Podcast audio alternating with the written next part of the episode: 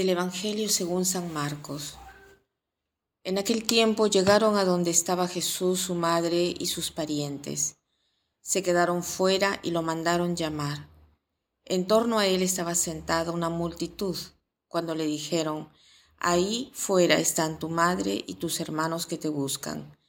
Él les respondió, ¿Quién es mi madre y quiénes son mis hermanos? Luego, mirando a los que estaban sentados a su alrededor, dijo, Estos son mi madre y mis hermanos, porque el que cumple la voluntad de Dios, ese es mi hermano, mi hermana y mi madre.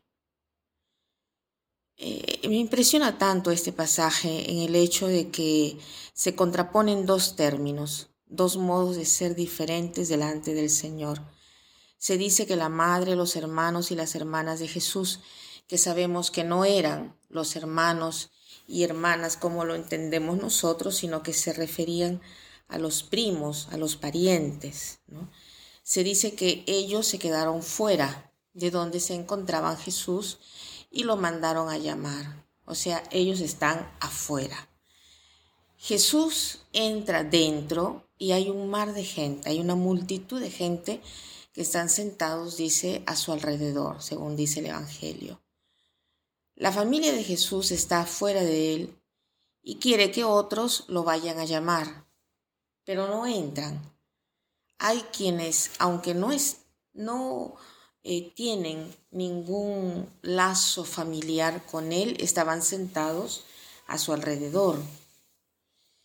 He pensado que hay dos modos para estar con Jesús. Hay quienes cumplen la voluntad de Dios y hay quienes lo intentan. Hay quienes están afuera, pero de todas maneras saben que Jesús, porque han escuchado hablar de Él, saben que cura, saben de la providencia, saben que provoca la fuerza y, de todas maneras eh, se le llama a Jesús para que resuelva sus problemas, pero dependiendo de la mentalidad de quien lo llama. Eh, ven a nosotros y cúranos. Hay una voluntad propia. Hay quienes en cambio se expropian de la voluntad, ¿no? de la modalidad de resolver los problemas y se ponen como un discípulo humilde a escuchar a Jesús, ¿no? para después sentir qué cosa le tiene que decir. ¿no?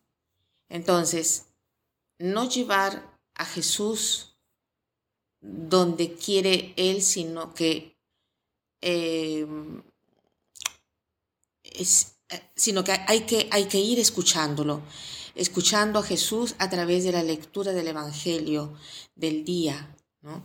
Eh, ayer hemos eh, recordado la fiesta de la palabra de Dios, dejando a Él carta blanca y expropiándonos de nuestras soluciones, tratando de acoger sus palabras que de repente nos pide de tener paciencia, de perdonar, de renunciar a hacer algo bueno, pero que en este momento es fatigoso para nosotros, ¿no? El Señor nos puede estar pidiendo todas estas cosas, pero para nosotros en este momento nos resulta algo de repente imposible por todo lo que tenemos encima, ¿no? Y el Señor nos pide de esperar un poco, de pasar más tiempo para meditar y orar, en lugar de obrar. Puede ser que Él quiera que encontremos otros caminos para entrar en relación con esa persona de la cual la relación es difícil. Puede ser que el Señor nos diga de reflexionar para poder tomar una decisión de la cual queremos ya eh, una determinada acción. Estar en la escucha de la voluntad de Dios y de las circunstancias, no queriendo forzarlo ni estar al interno de su situación para forzarlo, para resolver a toda costa, incluso teniendo buenas motivaciones, porque así podremos estar bien, porque podríamos hacer tantas cosas, porque así eh, me aclaro yo con esa persona. Esos pueden ser motivos que nos pueden empujar a estar cerca de Jesús, pero según nuestros esquemas. Entonces, abandonemos estos esquemas nuestros, estas soluciones, abandonémonos más a Jesús con más apertura a su voluntad, sabiendo que el ponerse sentado alrededor de Jesús para escucharlo es ya hacer su voluntad.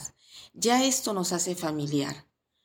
Con Él eh, em, podemos estar en una familia ya única, porque entramos en una relación eh, desde adentro.